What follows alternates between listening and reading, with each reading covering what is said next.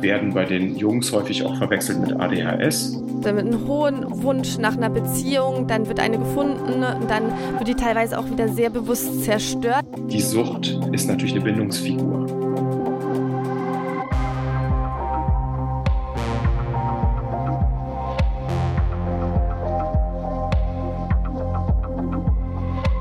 Psychoaktiv. Euer Drogen- und Alkohol-Podcast mit Stefanie Bötsch. Zieht's euch rein.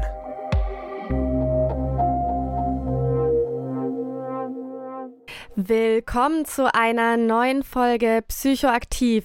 Schön, dass ihr alle wieder mit dabei seid. Mein Name ist Stefanie Bötsch. Ich bin Suchttherapeutin und heute habe ich wirklich einen sehr spannenden Gast und zwar Dr. Frank Fischer. Frank ist promovierter Mediziner und promoviert aktuell auch in der Philosophie.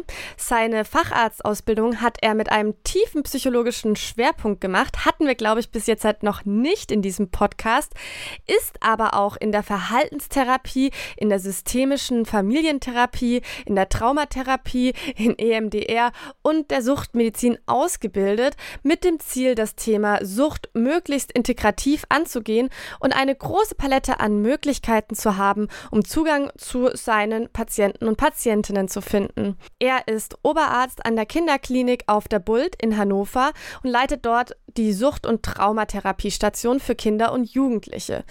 Ich bin auf Frank aufmerksam geworden, weil ich für mein Buch, das ich aktuell schreibe, auf sein Buch gestoßen bin, und zwar Sucht, Trauma und Bindung bei Kinder und Jugendlichen.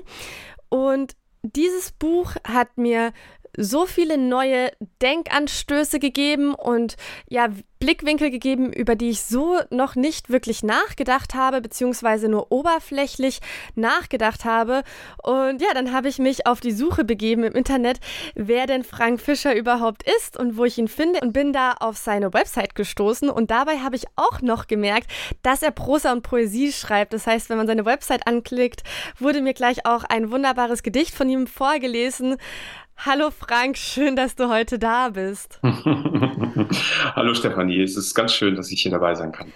Ja, ich finde es einfach toll, dass du mit uns die Inhalte deiner Arbeit und deines Buches teilst und hoffe, dass dann viele der Hörer und Hörerinnen genauso eine Erfahrung machen mit deinen Ideen und Theorien wie ich. Und ich habe ja gerade schon den Titel dieses Buches vorgelesen, Sucht, Trauma und Bindung. Du hast das auch im Vorgespräch ein bisschen wie das magische Dreieck verstanden, um auch die Abhängigkeitserkrankung und die Entwicklung einer Abhängigkeitserkrankung von Jugendlichen zu verstehen. Magst du uns vielleicht da mal ein bisschen mitnehmen, wie für dich dieser Zusammenhang zustande kommt? Ja, sehr gerne. Also magisches Dreieck ist, ist schon mal ein ganz äh, schönes Wort eigentlich, weil was mich wirklich fasziniert, äh, auch an der Suchtarbeit und Traumaarbeit mit Kindern und Jugendlichen, ist eben die Tatsache, dass man auf der einen Seite natürlich die Drogen hat, äh, um die es ja in diesem Podcast auch ganz viel geht. Das heißt, die, die Substanzen, die wir einnehmen, die machen irgendwas mit uns.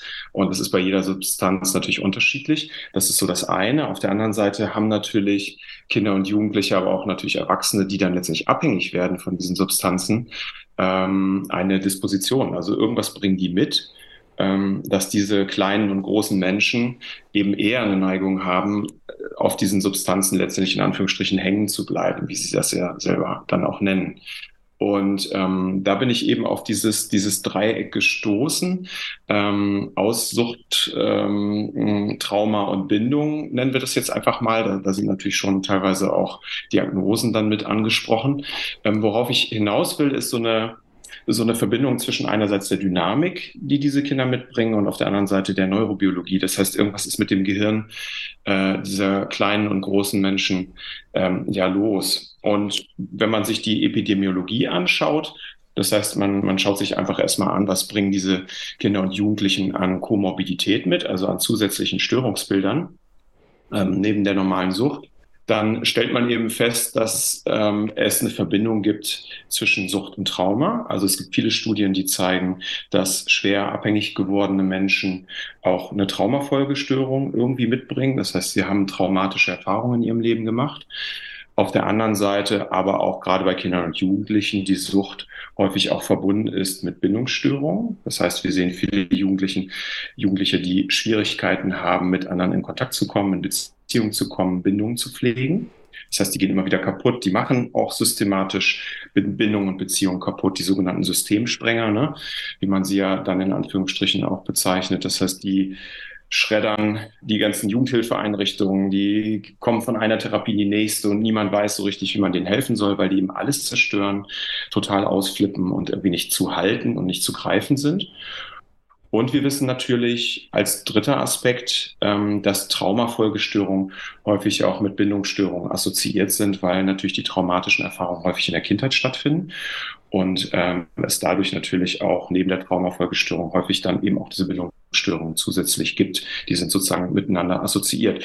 Und damit haben wir sozusagen so ein Dreieck. Und das ist auch das, was wir feststellen, dass die Kinder und Jugendlichen, die wir bei uns auf die Station aufnehmen, die also schwer abhängig sind und das auch schon sehr früh geworden sind, also teilweise schon mit 12, 13, auch schwer in der Abhängigkeit von gewissen Substanzen drin sind, ähm, dass die häufig eben auch mit nicht nur die Sucht eben mitbringen, sondern eben auch Traumastörungen haben und eben Bindungsstörungen haben.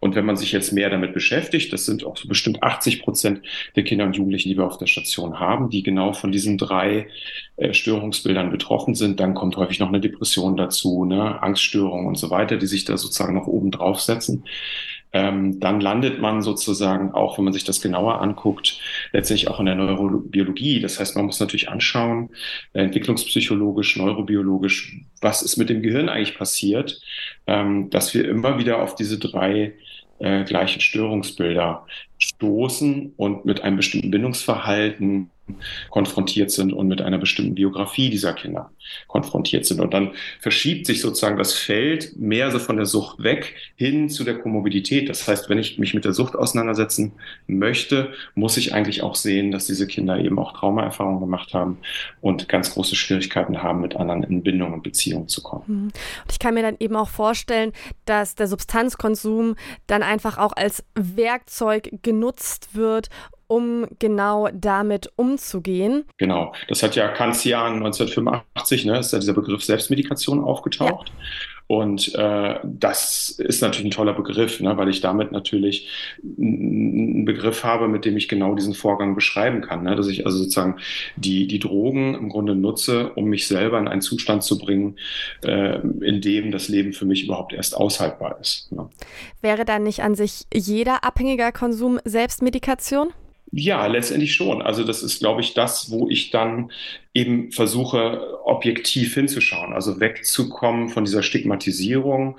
Was hat da jemand nicht hingekriegt? Also wo hat jemand versagt? Sondern eher dahin zu gucken, wie ist ein, ein, ein äh, sich entwickelndes Gehirn disponiert? Also welche Voraussetzungen bringt ein sich entwickelndes Gehirn mit, dass damit es eher viel eher eine Neigung hat, Drogen zu benutzen, um halt in diesem Rauschzustand sich besser zu fühlen, als eben ohne diesen Rauschzustand. Und ich glaube, dass, da haben wir so einen wichtigen Schlüssel, um uns äh, zu unterscheiden, warum 90 Prozent, die zum Beispiel kiffen, letztendlich es irgendwann wieder lassen, weil sie sagen so, ey, ja, war nett, aber es bringt mir eigentlich gar nicht so viel. Ich will lieber klar im Kopf sein und will eben nicht so wegdissoziieren die ganze Zeit. Und die anderen 10 Prozent die sagen, ich brauche das aber und jetzt komme ich auch nicht mehr davon weg, weil es mir sozusagen im bekifften Zustand eindeutig besser geht als eben im nüchternen Zustand. Mhm. Das sind jetzt schon sehr viele Stichworte gefallen. Ich möchte aber gerne erstmal nochmal in die Grundlagen tiefer eintauchen, was eine Abhängigkeitserkrankung und Substanzkonsum oder eine Sucht ist. Das besprechen wir in dem Podcast sehr, sehr häufig. Was wir aber natürlich noch nicht mhm. ganz so tief hatten, beziehungsweise noch sehr wenig, ist sowohl Trauma als auch Bindung. Und würde dich einfach mal bitten, kannst du mal kurz sagen, was ist für dich ein Trauma? Das wird ja vor allem auch aktuell viel auf Social Media und in der öffentlichen Kommunikation vielleicht auch ein bisschen inflationär genutzt, dieser Begriff. Was ist, wie ist das von der Traumafolgestörung abzugrenzen und von was reden wir hier eigentlich, wenn wir vom Thema Trauma reden in diesem magischen Dreieck?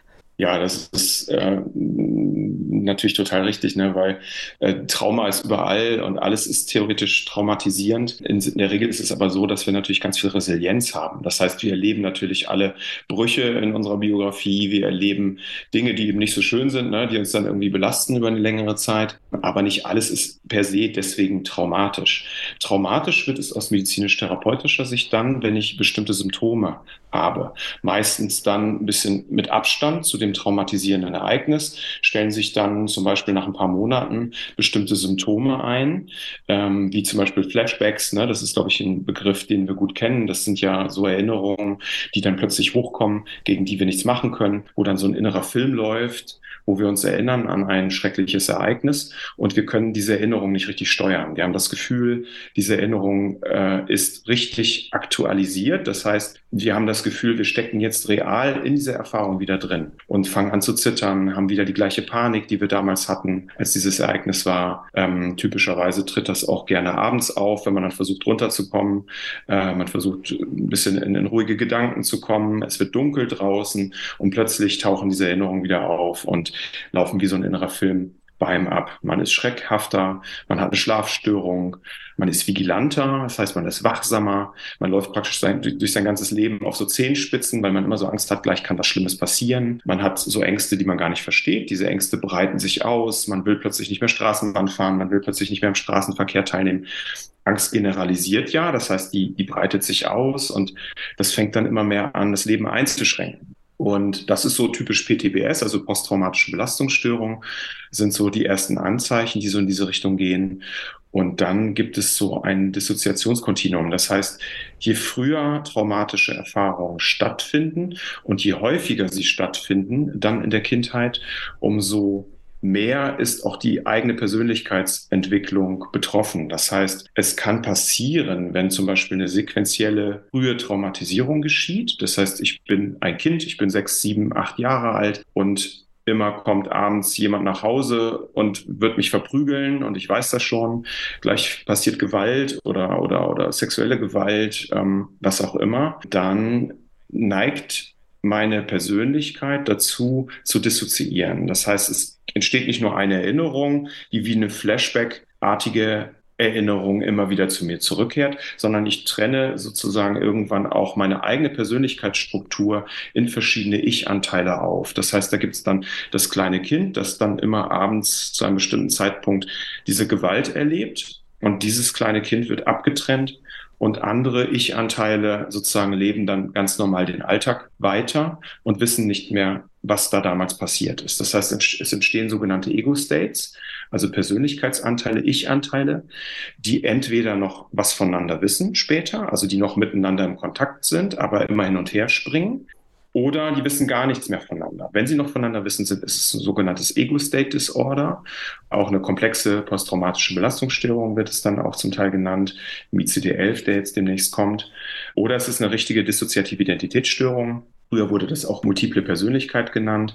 Das heißt, ich habe eine aufgespaltene Persönlichkeit, die verschiedene Persönlichkeitsanteile hat, hin und her springt zwischen diesen Persönlichkeitsanteilen und noch nicht mal mehr weiß, dass diese Persönlichkeitsanteile existieren. Das heißt, in bestimmten Zuständen hat diese Person dann sozusagen sogar eine retrograde Amnesie. Das heißt, die Person weiß gar nicht mehr, was eben gerade noch in einem anderen Ich-Zustand eigentlich passiert ist. Das heißt, diese Person hat dann auch permanent Erinnerungslücken, die sie nicht richtig füllen kann. Also je nachdem, wie schwer die Traumatisierung passiert ist, wie früh sie passiert ist, also wie jung die betreffende Person war, umso entsprechend ausgeprägt ist dann auch die Traumafolgestörung. Und so unterschiedlich ist dann hier auch die Diagnose. Von Anpassungsstörungen, sage ich mal, so eine ganz leichte Traumatisierung, auf die man relativ schnell reagiert, meistens aber so ein Monotrauma, also etwas, was nur einmal passiert ist, Verkehrsunfall zum Beispiel, bis hin über eine posttraumatische Belastungsstörung mit Flashbacks komplexe posttraumatische Belastungsstörung, die dann schon in Richtung Ego-State Disorder vielleicht geht, bis hin zu so einer echten multiplen Persönlichkeitsstörung. Heute nennt man die eben dissoziative Identitätsstörung, wo man zwischen verschiedenen Ego-States, also Ich-Anteilen, hin und her springt. Das ist aber eine Störung, die nur entsteht, wenn man wirklich eine schwere sequentielle Traumatisierung in der frühen Kindheit hatte, so bis zum achten, neunten Lebensjahr, sage ich mal, also wo das Gehirn sich noch eben auf eine bestimmte Art und Weise eben entwickelt. Und wenn ich so eine Symptomatik habe, von einer leichten bis zu einer schweren natürlich. Das ist so eine Skala, die es da eben gibt. Dann spreche ich wirklich von einer Traumatisierung, weil ich dann natürlich auch aus klinischer Sicht, sage ich mal, eine entsprechende Diagnose habe, die dann die Folge ist einer echten Traumatisierung. Die Dinge, die nicht mit der Symptomatik einhergehen, sind vielleicht auch in, in existenzieller Sicht, sage ich mal, im normalen Sprachgebrauch als vielleicht als traumatisch benennbar ähm, weil sie natürlich belastend sind und man muss es verarbeiten. Aber es sind Dinge, die werden verarbeitet. Also wir haben eine Resilienz, kommen mit diesen Dingen irgendwie zurecht und können das bewältigen. Das sind eben Dinge, die aus klinischer Sicht, also wenn jetzt ein Mediziner oder Therapeut darüber sprechen würde, würde der nicht von einem Trauma sprechen. Obwohl es vielleicht eine belastende Erfahrung ist, ist es nicht gleich sofort ein Trauma. Und ich glaube, diesen Unterschied äh, muss man gleich von Anfang an eben machen, damit man auch ein bisschen weiß, worüber man da spricht. Absolut. Du hast gerade von diesem Dissoziationskontinuum gesprochen. Da gibt es eine schöne ja. Abbildung im Buch. Das werde ich auch einfach mal auf Instagram mit draufpacken, damit man das vielleicht unterstützend sich mal anschauen kann zu dieser Folge. Werbung das Leben kann manchmal ganz schön unvorhersehbar sein. Und ein Unfall oder auch ein Ausbruch von einer schweren Erkrankung kann uns erstmal vor riesen Herausforderungen stellen. Am liebsten wollen wir uns in so einer Zeit uns einfach nur um unsere Genesung kümmern. Allerdings kann es sehr schnell dazu kommen, dass wir in solchen Fällen auch vor finanziellen Problemen stehen. Denn allzu lange Ausfälle in unserem Beruf sind in den staatlichen Leistungen einfach nicht vorgesehen. Und hier kommt dann die Berufsunfähigkeitsversicherung ins Spiel, die genau diese Lücke schließt. Das Problem bei der Berufsunfähigkeitsversicherung Versicherung ist nicht nur der lange Name, sondern auch den passenden Anbieter zu finden. Hierfür gibt es aber eine super Lösung und zwar Clark. Clark ist ein Online-Versicherungsmakler, der euch verschiedene Versicherungen vorschlägt und euch beim Vergleich hilft. Dadurch bekommt ihr in der App einen super Überblick über die Angebote und könnt die für euch passende Versicherung finden. Wenn ihr eure Versicherung bei Clark hochladet und den Code Psychoaktiv34 eingebt, warten außerdem Shoppinggutscheine Gutscheine im Wert von 15 Euro auf euch. Die gibt es von zahlreichen Marken wie Globetrotter, Nintendo, Decathlon, Mediamarkt und vielen mehr. Denkt aber bitte daran, dass wenn ihr eine Versicherung bei Clark hochladet, Clark das Maklermandat für diese Versicherung übernimmt und solltet ihr einen Makler haben, diesen ersetzt. Wenn dieses Angebot für euch spannend klingt und ihr euch denkt, ach, um meine Versicherungen wollte ich mich eh schon endlich mal kümmern, findet ihr den Link und meinen Code wie immer in den Show Notes. Du hast es gerade schon erwähnt bei der dissoziativen Persönlichkeitsstörung, dass sozusagen, ne, wenn es so eine massive Traumatisierung geht, das fängt oft in der frühen Kindheit an. Und das hast du ja auch schon vorher angeteasert. Viele Traumata entstehen in der frühen Kindheit. Und da kommen wir sozusagen zum dritten Teil, und zwar der Bindung bei deinem Dreieck. Ja, Kannst du ja. da vielleicht noch mal ein bisschen äh, mehr reintauchen? Was bedeutet denn Bindung? Man kann sich da bestimmt lose was drunter vorstellen. Ne? Ich habe eine Bindung zu verschiedenen Menschen, aber aus klinischer Sicht, welche Aspekte sind da für dich relevant? Ja, also aus klinischer Sicht haben wir es natürlich mit sehr verhaltensauffälligen Kindern und Jugendlichen zu tun. Das heißt, das sind Kinder, die häufig nur schwer zu fassen sind, weil sie sich auf eine bestimmte Art und Weise verhalten, die eben dazu führt, dass man sie gar nicht richtig in Anführungsstrichen behandeln kann. Also das sind Kinder und Jugendliche, die immer wieder aus diesen therapeutischen Beziehungen, aus den pädagogischen Beziehungen in der Schule oder aus den familiären Beziehungen aussteigen und nicht so richtig zu greifen sind, weil sie schreien auf der einen Seite nach Liebe, nach Zuwendung, nach Nähe und dann will man diesen Kindern diese Nähe geben, diese Beziehung geben und dann wird man sozusagen in die Hand gebissen. Ne? Also wird genau das, was diese Kinder ja eigentlich wollen, wird kaputt gemacht und zwar systematisch. Also das ist ein richtiges Muster, das da abspielt. Man weiß irgendwann schon, okay, wenn ich diesem Kind jetzt näher komme, was es ja eigentlich will, weil extrem gesprochen sind das Kinder, die sich auch selber verletzen, die durch sehr schwierige Verhaltensweisen auf sich aufmerksam machen, ne? dass sie Dinge kaputt machen, dass sie schreien, dass sie selber vielleicht auch Gewalt ausüben, dass sie andere schlagen, dass sie prügeln, dass sie nicht zur Schule gehen, dass sie Hilfsangebote ablehnen, kaputt machen, so dass man diese Hilfsangebote, ne, das Jugendamt kann davon Lied singen, dass diese Hilfsangebote irgendwann gar nicht mehr durchführbar sind, weil man schon weiß, dieses Kind macht das alles kaputt. Also äh, Stichwort Systemsprenger zum Beispiel. Das sind Kinder, die schon sehr früh auffällig geworden sind. Also man die ähm, zum Beispiel die, die Diagnose reaktive Bindungsstörung geben möchte, sind das nach den Kriterien Kinder und Jugendliche, die schon mit dem, vor dem fünften Lebensjahr auffällig geworden sein müssen. Und das sind eben Kinder, die sich genauso verhalten. Das ist die reaktive Bindungsstörung. Bei der Bindungsstörung mit Enthemmung, das ist sozusagen die zweite große Diagnose, die wir in Bezug auf Bindung eben stellen können, sind das Kinder, die sich immer gleich verhalten. Also die haben eben nicht so ein paradoxes Verhalten zwischen Nähe suchen und Nähe kaputt machen, sondern das sind so Kinder, die immer auf, das, auf die gleiche Art und Weise sich verhalten. Die kommen einem immer zu nah, die wollen, auf ein, die wollen bei einem auf den Schoß klettern, die kleben an einem dran, die sind total wahllos im Bindungsverhalten. Das ist völlig egal, wer da ist. Die laufen bei jedem mit und kletten sich da an denjenigen dran, ganz egal, wie derjenige oder diejenige dann mit diesem Kind umgeht. Und das ist natürlich ein Riesenproblem. Das sind dann ähm, Kinder, die werden geschlagen und die gehen trotzdem wieder dahin. Die wollen Nähe und es ist denen völlig egal, wie derjenige dann mit denen umgeht. Das sind dann häufig auch, das sehen wir dann bei den Mädchen später äh, sehr häufig, das sind dann auch Mädchen, die sich prostituieren und die trotzdem immer wieder zu diesen Männern zurückkehren, äh, von denen sie eigentlich ganz genau wissen, die behandeln mich nicht gut, aber das ist immer noch besser, da ist überhaupt jemand, als dass da keiner ist. Und deswegen nehmen die alles, was sie kriegen können, auch wenn sie da zum Beispiel geschlagen werden oder eben misshandelt werden und so weiter. Das sind so die beiden Bindungsstörungen, die wir haben. Und das sind häufig natürlich auch diese Kinder, das hört man ja schon so ein bisschen so raus, wenn man sich diese, diese Symptome so anhört. Das sind natürlich Kinder, die ganz, ganz schwer nur in Kontakt zu kriegen sind, werden bei den Jungs häufig auch verwechselt mit ADHS. Also da denkt man dann häufig, ja, weil die eben sehr unruhig sind, nervös sind, äh, einen hohen Bewegungsdrang haben, weil die eben dieses Hyperarousal haben, ne, diese Schreckhaftigkeit, diese Nervosität, können sich nicht konzentrieren. Das sind natürlich auch alles Symptome, die man zum Beispiel beim ADHS auch hat. Und wenn man dann eben so kleine Kinder hat, die erst fünf, sechs, sieben Jahre alt sind, wird das eben dann häufig von der Symptomatik auch zum Beispiel eben mit ADHS verwechselt. Das heißt, die werden häufig auch gar nicht richtig erkannt als Kinder, die eigentlich auf eine schwere Belastung ähm, reagieren. Und da wird schon so deutlich, dass das selbst den Profis ja manchmal so geht, dass diese Kinder nicht richtig erkannt werden, weil man die auch eben nur schwer in den Kontakt bringen kann, weil sie eben mit anderen Symptomen auch äh, schnell verwechselt werden können oder mit anderen Diagnosen schnell verwechselt werden können in ihrer Symptomatik. Und da kann man schon erkennen, wie schwer das ist, mit diesen Kindern überhaupt zu arbeiten und die gut in Kontakt zu bringen. Und deswegen braucht man eben auch eine bestimmte Idee davon. Ähm, und deswegen ist es so wichtig, dann auch wirklich bindungsbasierte Arbeit sich auf die Fahnen zu schreiben als Therapeut, weil man natürlich bestimmte Strategien braucht, um dann an diese Kinder äh, herankommen zu können. Kann ich mir das so vorstellen, dass Bindungsstörungen, weil das, was du ein bisschen geschrieben hast, erinnert mich natürlich auch an die Bindungsmuster, die ich damals auch mal im Studium gelernt habe, also dieser ja. unsichere Bindungsstil ähm, zum Beispiel. Ist es sozusagen eine Extreme dieser Bindungsmuster?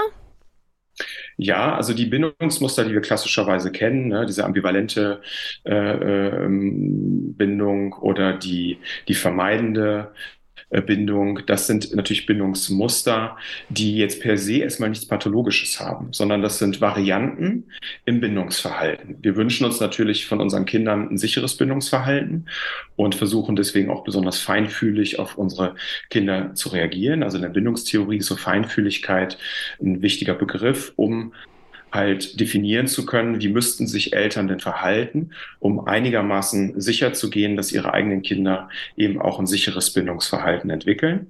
Varianten davon sind aber eben zum Beispiel ein ambivalentes oder ein vermeidendes Bindungsverhalten. Ein desorganisiertes Bindungsverhalten weist dann schon eher darauf hin, dass auch was Traumatisierendes passiert ist.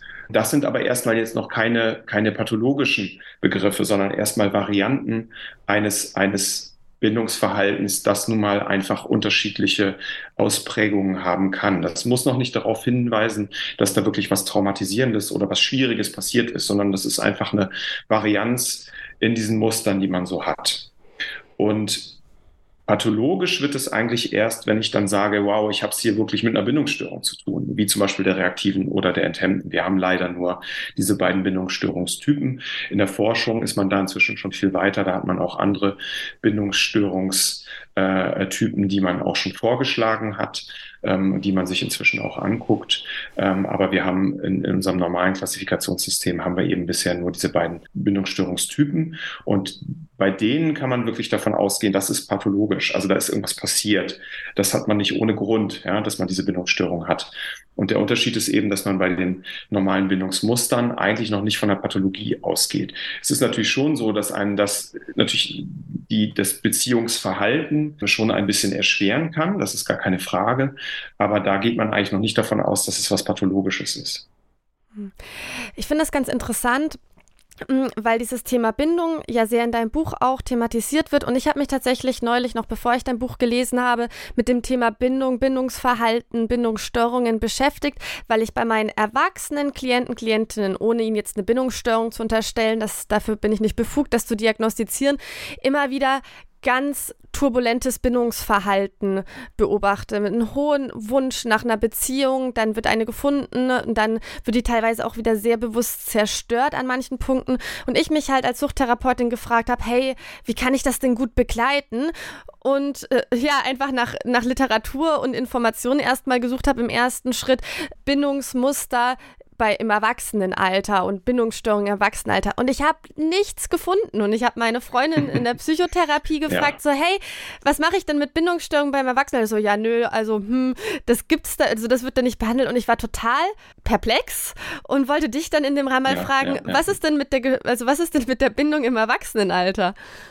Ja, total spannend. Also da, da haust du natürlich genau in diese Kerbe. Es ist sozusagen noch skandalöser, weil diese Bindungsstörung verschwindet dann irgendwann. Ne? Ich bin ja in der Klinik und ich kriege ja diese ganzen Verläufe dieser Kinder ja teilweise auch über Jahre mit. Und dann sehe ich noch auf der Kinderstation, ist diese Diagnose da und dann werden die zwölf, die werden 13 und dann verschwindet diese Diagnose plötzlich. Und dann haben die natürlich eine Depression, die haben eine soziale Phobie, eine Störung des Sozialverhaltens, was auch immer dann noch so kommt.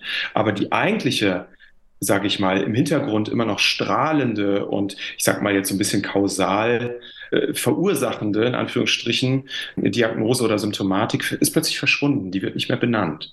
Also das Phänomen, was du beschreibst, das kenne ich auch gut, weil das ja schon im Übergang von der Kindheit zur, zur Pubertät zum, zum Teenager ja auch schon so ist, dass diese Diagnose einfach plötzlich verschwindet und hineinmendelt sozusagen in, in andere Diagnosen, die dann gestellt werden. Dann taucht natürlich auch die Borderline-Diagnose irgendwann auf. Also wir sehen ja eine große Nähe zwischen einer reaktiven Bindungsstörung, die ja das permanente Pendel ist zwischen Schrei nach Nähe, ja, also man verletzt sich selber, man schneidet sich, Hilfe rettet mich, man agiert mit Suizidalität, also agieren in Anführungsstrichen, das sollte man durchaus ernst nehmen, aber im Sinne von, dass es eher appellativ ist, ne? also dass man auf sich aufmerksam machen möchte, man schneidet sich, man schreit, hey, ich will mich umbringen, in der Hoffnung, jemand hilft mir. Und das kennen wir ja alles bei diesen Borderline Kindern, Borderline in Anführungsstrichen, also emotional instabile Persönlichkeitsstörung, die schreien danach, dann geht man zu denen hin und sagt so, hey, ich rette dich, ich helfe dir und dann wollen sie plötzlich nicht mehr. Die entidealisieren einen dann plötzlich, finden einen scheiße, beleidigen einen, beschimpfen einen, wollen nicht mehr Therapie machen, finden alles kacke, wollen abhauen und schreien einen an und sagen, ey, was willst du eigentlich von mir? Ja, also dieses Pendel, was wir ja auch so ein bisschen in der reaktiven Bindungsstörung haben, taucht nachher in der Borderline-Persönlichkeitsstörung massiv auf. Aber dass da vielleicht eine Bindungsstörung drin sein könnte, ist nachher gar nicht mehr ein Thema. Dabei wäre das entscheidend hinsichtlich der Frage, wie therapiere ich die denn eigentlich? Mache ich DBTA, also ne, gehe ich mit meinem dialektisch-behavioralen Modus da rein und trainiere die einfach im Sinne einer emotionalen Regulation? Oder schaue ich nochmal tiefer rein und gucke, okay, ist da vielleicht irgendwas mit Bindung gewesen und muss ich erstmal nach Familie gucken? Muss ich nach den prägenden Bindungspersönlichkeiten in der Biografie dieses Jugendlichen fanden und schauen, muss ich da vielleicht eine korrigierende Bindungserfahrung herstellen? Und dieser Unterschied wird häufig nicht mehr gemacht. Also dieses Problem, was du sagst, was ich nachher ganz massiv äh, in der Erwachsenenwelt habe, also ich habe ja auch eine Weile Erwachsenenpsychotherapie äh, und Psychiatrie gemacht in der Medizinischen Hochschule hier auch in Hannover das ist, was ich da genauso nur bestätigen kann. Das ist dann natürlich massiv so. Das sehe ich aber auch schon im Teenie-Bereich. Also wenn ich mit Jugendlichen arbeite, dass diese Diagnose Bindungsstörung teilweise verschwindet. Also da gibt es eine massive Diagnosenlücke. Und äh, das ist natürlich total tragisch, weil dann von der, von der psychotherapeutischen Seite natürlich dann teilweise gewisse Angebote plötzlich nicht mehr gemacht werden, die aber teilweise total wichtig wären, um mit diesen Jugendlichen letztendlich richtig arbeiten zu können und sie nicht einfach nur als Borderliner letztendlich dann stigmatisieren zu müssen. Und wenn man das sich jetzt bei den süchtigen Jugendlichen anguckt, ist das natürlich nochmal ganz wichtig, weil die Sucht ist natürlich eine Bindungsfigur. Das heißt, die Sucht springt ein für ein Bindungsverhalten, das diese Kinder und Jugendlichen eben nicht gelernt haben.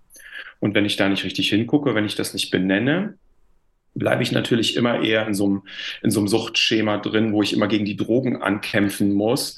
Und diesen Kampf kann ich eigentlich nicht gewinnen. Wenn die nicht in der Lage sind, Bindungen äh, halten zu können, werde ich diesen Kampf gegen die Droge immer verlieren, weil die, weil die Droge da einfach stärker ist. Die springt für die Bindung ein und ist dann sozusagen auf der Ebene des Belohnungssystems, wissen wir ja, dass jede Droge eben massiv Dopamin ausschüttet, plus diesem Rauschzustand, der dann auch noch als Selbstmedikation wirksam ist, also gegen diese neurobiologische Kombination was sozusagen eine Droge in meinem Gehirn auslöst, da komme ich sonst therapeutisch nicht ran, wenn ich nicht diesen Aspekt der Bindung eben mit reinnehme. Und deswegen ist mir das so wichtig, äh, dieses magische Dreieck aufzuspannen. Und der Grund, warum die Bindung eben kaputt gegangen ist, ist ja eben dann häufig die Trauma-Seite, die dann eben auch als drittes Element dazukommt, weil es gibt natürlich einen Grund, warum jemand Bindungsstörung hat. Das heißt, da hat jemand in seiner Kindheit schon massiv traumatische Erfahrungen gemacht, die dann dazu geführt haben, dass in meinem Bindungssystem äh, natürlich eine totale Verunsicherung eingekommen ist wirklich sehr spannend und auch einfach der Wahnsinn, dass ja dieser Aspekt der Bindung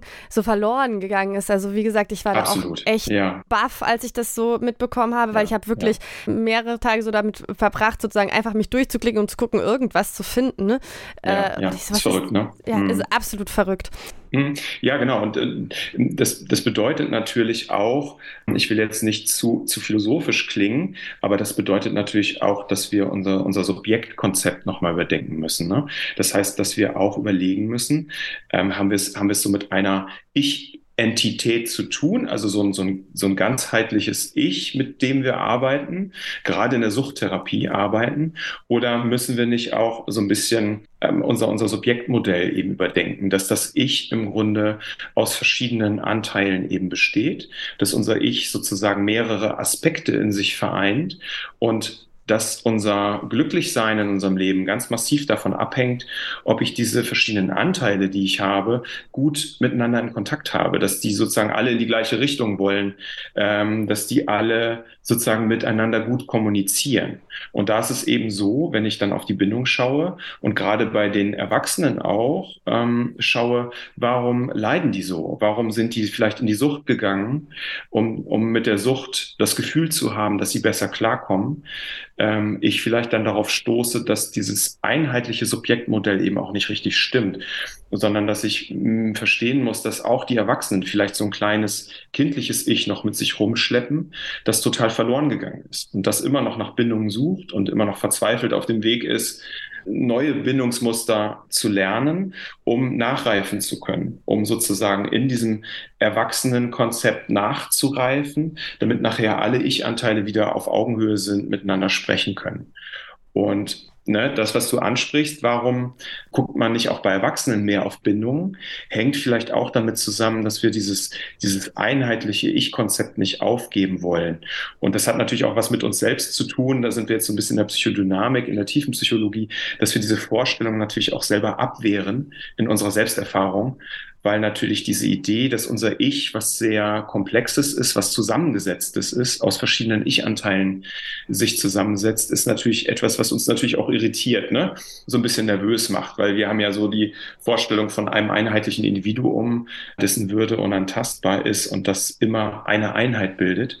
Und in der Psychotherapie, in der Psychiatrie, auch gerade in der Erwachsenenpsychiatrie, wo viele chronifizierte, sehr äh, angeschlagene Existenzen teilweise auch vor sich hin äh, vegetieren, muss man ja leider auch sagen, die bringen uns natürlich sehr nahe an dieses Konzept, dass das Ich was sehr Zerstörbares ist. Und das kann sehr, sehr in verschiedene Einzelteile zerfallen. Und da beschützen wir uns natürlich als Therapeuten und als Ärzte auch so ein bisschen selber und wollen diese Vorstellung vom Ich natürlich auch so ein bisschen retten. Ne? Und das führt dann vielleicht auch manchmal dazu, dass wir so in der Gegenübertragung, das ist jetzt auch so ein psychoanalytischer Begriff, also in der, in dem Empfinden, das ausgelöst wird bei uns, wenn wir mit diesen Patienten im Kontakt sind, auch die Neigung haben, natürlich uns selbst auch zu schützen, unsere eigene Vorstellung vom Ich zu schützen und dann auch vielleicht eher abwehren, dass unser Ich manchmal nicht so einheitlich ist, wie wir uns das dann in unserer, ja, in unserer westlichen Tradition auch vorstellen. Also wir haben ja auch eine bestimmte Idee davon,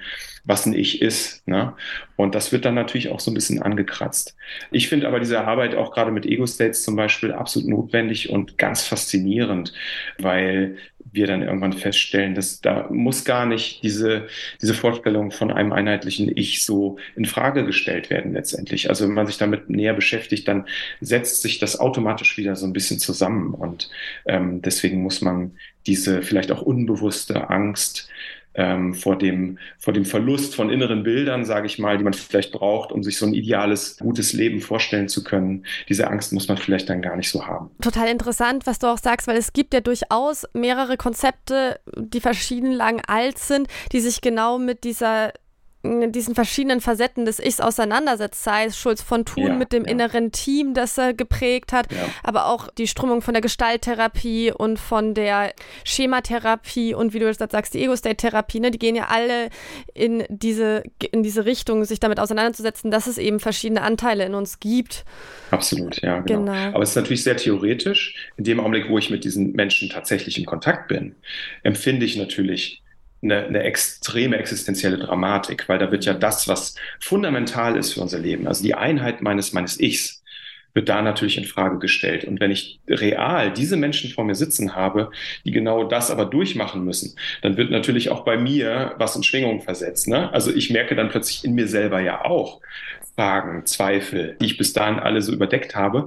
Und das ist dann natürlich so ein bisschen das Hardcore-Element, sage ich mal, der therapeutischen Arbeit, dass man das dann aushält, auch mit diesen, mit diesen, äh, ich sage mal nicht Patienten, sondern Klienten, mit diesen Menschen, mit diesen Existenzen, mit denen man da dann konfrontiert ist, das gemeinsam aushält. Es ist natürlich dann auch bei einem selber plötzlich Fragen in Schwingungen gesetzt werden, die man vielleicht selber auch mit seinem, in seinem ganzen Leben hatte, nur die man bis dahin auch vielleicht ganz gut verdrängt hat. Und da ist es natürlich auch wichtig, auf sich selber zu achten als Therapeut, bei sich selber auch nochmal zu schauen, auch in der Selbsterfahrung nochmal gut zu gucken, bei sich selber, wie gehe ich denn selber eigentlich mit diesen ganzen Fragen um, bei mir selber, in meinem eigenen Leben. Das heißt, man braucht auch eine gewisse eigene Stabilität, weil diese feinen Risse zwischen diesen Ego-States, die hat man bei sich selber vielleicht ja auch. Äh, die sind natürlich nicht so dramatisch wie jetzt bei einer echten dissoziativen Störung, aber so, so kleine Brüche hat ja jeder in seinem Leben. Und die werden natürlich dann in dem Augenblick sehr, sehr spürbar, wenn ich tatsächlich mit diesen Menschen konfrontiert bin. Und das könnte vielleicht auch so eine Erklärung sein, warum es auch gerade in der Erwachsenenwelt sehr schwer ist, diese Konzepte letztlich zu etablieren. Hm, absolut nachvollziehbar. Gehen wir noch mal ein bisschen zurück zu dem Aspekt dieses magischen Dreieck und zu unseren Jugendlichen. Da gab es einen super interessanten Aspekt in deinem Buch, was mir ein Phänomen, was ich bei ein paar Jugendlichen, die bei mir in der Beratung aufgetaucht sind, einfach auch beobachtet habe und so schlecht einordnen konnte oder zu einer gewissen Irritation geführt habe. Und zwar hast du beschrieben, dass Jugendliche mit einer Abhängigkeitserkrankung und einem Trauma wie in einer anderen Welt leben und dass man eben so das Gefühl hat, dass diese Jugendlichen so viel weiter entwickelt sind als Gleichaltrige. Und hm. das merkt man eben auch in so einem beraterischen Kontakt schnell. Aber es gibt halt auch so ein, ja, du beschreibst so einen gewissen Wechsel zwischen Fantasie und Realität. Magst du da vielleicht ein bisschen tiefer drauf eingehen, was du genau damit meinst? Ich kann das aus meiner praktischen Erfahrung sehr gut nachvollziehen. Ja, Kleide ja. das doch mal bitte ein bisschen aus. Ja, das, da können wir in diesem Modell bleiben. Also es gibt ganz viele Kinder und Jugendliche, die, wie du das genau richtig und, und, und, schön beschrieben hast, die dann schon so erwachsen wirken. Ne? Dann ist das ist dann 15-Jährige oder 16-Jährige, die dann da sitzt und man hat das Gefühl, man spricht mit einem 25-jährigen Erwachsenen, weil die eine Notreifung haben. Das heißt, die haben sehr früh gelernt, dass ihre eigenen Eltern oder ihr Familiensystem, das soziale System, in dem sie groß geworden sind, nicht richtig funktioniert. Und dann haben die die Kompetenz gehabt, mit viel Empathie für die Erwachsenen einzuspringen. Das heißt, die haben Verantwortung übernommen. Der Vater nimmt Drogen, die Mutter trinkt Alkohol, die versagen in ihren Jobs, weil sie sozusagen mit ihrem Leben überfordert sind. Und dann reift da ein kleiner Jugendlicher heran, der dann für die Eltern in die Verantwortung gehen muss, weil mit viel Gespür und viel, viel Kompetenz äh, der oder die Jugendliche merkt, wow, ähm, meine Eltern kriegen das hier nicht hin, ich muss das übernehmen. Und dann sind das häufig sehr, sehr faszinierend kompetente kleine Menschen, die für die Erwachsenen einspringen und dann teilweise sehr schnell Kompetenzen bilden, die die eigenen Menschen im Umfeld gar nicht haben, also die Erwachsenen nicht haben, die Eltern nicht haben, die älteren Geschwister gar nicht haben. Und dann hat man plötzlich so kleine, sehr erwachsene Menschen vor sich sitzen die dann aber auf der anderen Seite immer noch sehr, sehr klein sind, wenn sie emotional werden. Also die dann andere Ich-Anteile haben, die immer noch fünf sind, immer noch sechs sind. Und das Problem ist, dass die dann aber im Sinne des Ego-States-Konzepts hin und her switchen. Das heißt, sie sind manchmal sehr erwachsen, ganz kompetent. Man merkt aber schon, mh, hm, irgendwas fehlt. Die sind nicht emotional. Man spürt nicht so richtig was, wenn man mit denen im Kontakt ist, obwohl die sehr kompetent auftreten. Ja, also so, so ein bisschen so Klassensprechermäßig äh, oder, oder so, ja, in Anführungsstrichen so ein Sozialarbeiter selbst haben, das schon gelernt hat, im Grunde die Familie so ein bisschen unter Kontrolle zu bringen und die Verantwortung dazu übernehmen. Das Problem ist aber eben, dass was wir schon geschildert haben, dass sie verschiedene Ich-Anteile gebildet haben, die nicht mehr richtig miteinander in Kontakt sind. Das heißt, die eigene Persönlichkeit fließt nicht mehr so richtig zwischen diesen Anteilen hin und her, sondern sie springen dann plötzlich in einen sehr verzweifelten Zustand, der sich dann zum Beispiel selbst verletzt oder plötzlich massive Ängste hat, in einen sehr kindlichen Zustand, der plötzlich ganz versprochen dann da in der Ecke sitzt und gar nicht mehr weiß, wo er ist oder ein Spielbedürfnis hat, plötzlich ganz albern ist, rumkreischt, springt auf der Station und äh, gar nicht mehr richtig in Kontakt zu bringen ist. Also dann haben wir eben dieses Phänomen, hm, dass wir da kleine Menschen haben, die manchmal sehr groß sind, manchmal sehr klein sind, plötzlich ganz viel Angst haben, dann plötzlich wieder sehr eiskalt sind. Und im ganz schlimmen Fall, wenn das Kinder und Jugendliche sind, die auch böse Dinge erlebt haben, wenn es also Täter gab, die Gewalt ausgeübt haben zum Beispiel, dann Jugendliche dann eben auch so ein Täterintrojekt haben. Das heißt, die sind plötzlich sadistisch, eiskalt, wenig empathisch, sind grausam, fangen an, andere zu manipulieren und sind sehr ja, schwer einzuschätzen, sehr, sind sehr distanziert, nicht in den Kontakt zu bringen. Das heißt, ich habe dann plötzlich so einen Wechsel zwischen diesen verschiedenen Ego-States und ähm, das fällt sehr häufig auf im ersten Kontakt, dass die eben switchen zwischen einem sehr notgereiften, sehr erwachsenen, sehr kompetenten Anteil und einem sehr kindlichen Anteil, der dann ganz klein ist, albern ist und spielt. Das ist meistens so das Erste, was die einen dann in so einem Kontakt präsentieren. Und wenn man das dann so erlebt und sich so ein bisschen wundert, ist das häufig schon so der erste Hinweis darauf, dass man es schon mit was Dissoziativem zu tun hat in diesem Selbstkonzept sozusagen. Und das ist dann häufig auch der erste Hinweis darauf, dass man da eine frühe Traumafolgestörung da vor sich sitzen hat. In deinem Buch beschreibst du, dass Scham und Schuld so als zentrale Gefühle bei Jugendlichen mit einer Abhängigkeitserkrankung sind. Entsteht das eben daraus, dass man so viel switcht und auch einfach die Kontrolle oder das Gefühl hat, die Kontrolle immer wieder über seinen Alltag, über sein Sein, über seine Handlungen zu verlieren? Ist das, das die Quelle davon? Auf jeden Fall. Also dieses Gefühl, permanent diesen Kontrollverlust zu erleben, äh, ist mit ganz, ganz viel Scham besetzt. Und letztlich auch natürlich dann mit Schuldgefühlen, weil man das Gefühl hat, wieso andere kriegen es doch hin, warum kriege ich es denn nicht hin? Und die wissen natürlich nicht darum, also sie wissen natürlich nicht, wie ihr Gehirn funktioniert. Die wissen ja nicht, dass sie eine Disposition haben, an einer bestimmten Stelle natürlich mehr die Kontrolle zu verlieren, als es andere eben haben, die nicht eine Traumafolgestörung haben oder eine Bindungsstörung haben. Und wenn man denen diesen Zusammenhang erklärt, so ganz richtig psychoedukativ, den erklärt, wie das Gehirn bei denen eben funktioniert und dass es eben anders ist aufgrund dieser Komorbidität als eben bei anderen Jugendlichen, dann kann man denen so ein bisschen diese Scham nehmen. Und insofern ist es auch wieder toll, dieses Dreieck aufzuspannen, weil man natürlich diesen Kids ganz viel erklären kann, warum sie so ticken, wie sie ticken. Und Schuld und Scham sind die Leitaffekte ja für alle drei. Das ist der Leitaffekt für die Sucht, weil die natürlich immer diesen Kontrollverlust erleben. Das ist der Leitaffekt für Trauma, weil Traumatisierte immer mit Scham und Schuld zu tun haben. Ne? Die Scham, weil die Grenze übertreten wurde. Wir erleben dann immer Scham, wenn bei uns über eine Grenze getreten wird. Das ist sozusagen, die Scham ist das Gefühl, das anzeigt, hey, jetzt wird bei uns sozusagen eine Grenze verletzt. Ja, das ist so die, diese Intimitätsscham, die da ist. Ist also auch immer eine Anzeige für eine traumatische Situation, weil ich mich selber nicht mehr schützen konnte. Ich war nicht mehr in der Lage, mir selbst zu helfen. Ich erlebe Ohnmacht und das ist natürlich immer mit Schamgefühlen verbunden.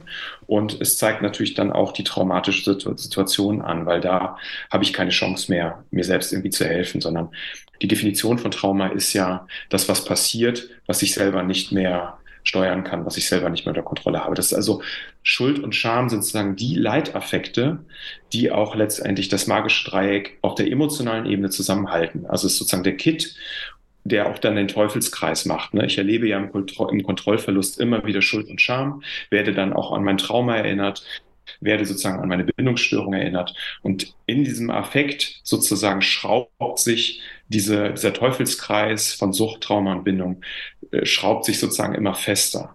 Und das ist das, wo ich dann natürlich auch in der Therapie rein muss. Also wenn ich versuche sozusagen da an der Stelle eine Suchttherapie zu machen, ohne mit Schuld und Scham zu arbeiten, sozusagen komme ich auch gar nicht weiter. Ja, das ist natürlich dann der ganz, ganz tiefe, fundamentale Grund, warum ich sozusagen in der Suchtarbeit unbedingt auch therapeutische Instrumente brauche, die letztendlich dann auf diese tiefe emotionale Ebene von Schuld und Scham letztlich dann noch abzielen.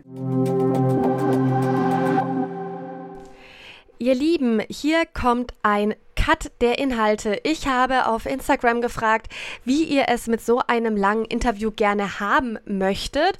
Und es wurde sich gewünscht, dass wir doch bitte dieses Interview in zwei Teile einteilen, die ungefähr beide so eine Stunde gehen. Und man es aber beides am gleichen Tag rausbringen sollte. Und euer Wunsch ist mir Befehl. Genau das habe ich gemacht. Damit habt ihr einfach die Möglichkeit, das, ja, das Interview besser zu teilen und für euch selbst aufzuteilen und müsst dann vielleicht nicht so wild den Punkt suchen, wo ihr wart. Also wünsche ich euch an der Stelle aber auch viel Spaß am Part 2, den ihr sofort im Anschluss hören könnt, wenn ihr Lust habt. Oder eben auch einfach später. Ich habe seit neuestem einen Newsletter und der wird ein bis zweimal im Monat rauskommen. Und falls ihr gerne nichts verpassen möchtet von Neuigkeiten aus Psychoaktiv, ihr vielleicht auch gerne mal eine eigene Konsumerfahrung teilen wollt, die ich in eine Substanzkunde-Folge mit reinnehme oder einfach mir ein bisschen in die Karten schauen wollt, was meine Arbeit so angeht, dann geht doch gerne jetzt in die Show Notes. Dort findet ihr den Link zu meinem Newsletter und verpasst einfach keine Informationen mehr vielen Dank und ja, wir hören uns eigentlich gleich wieder.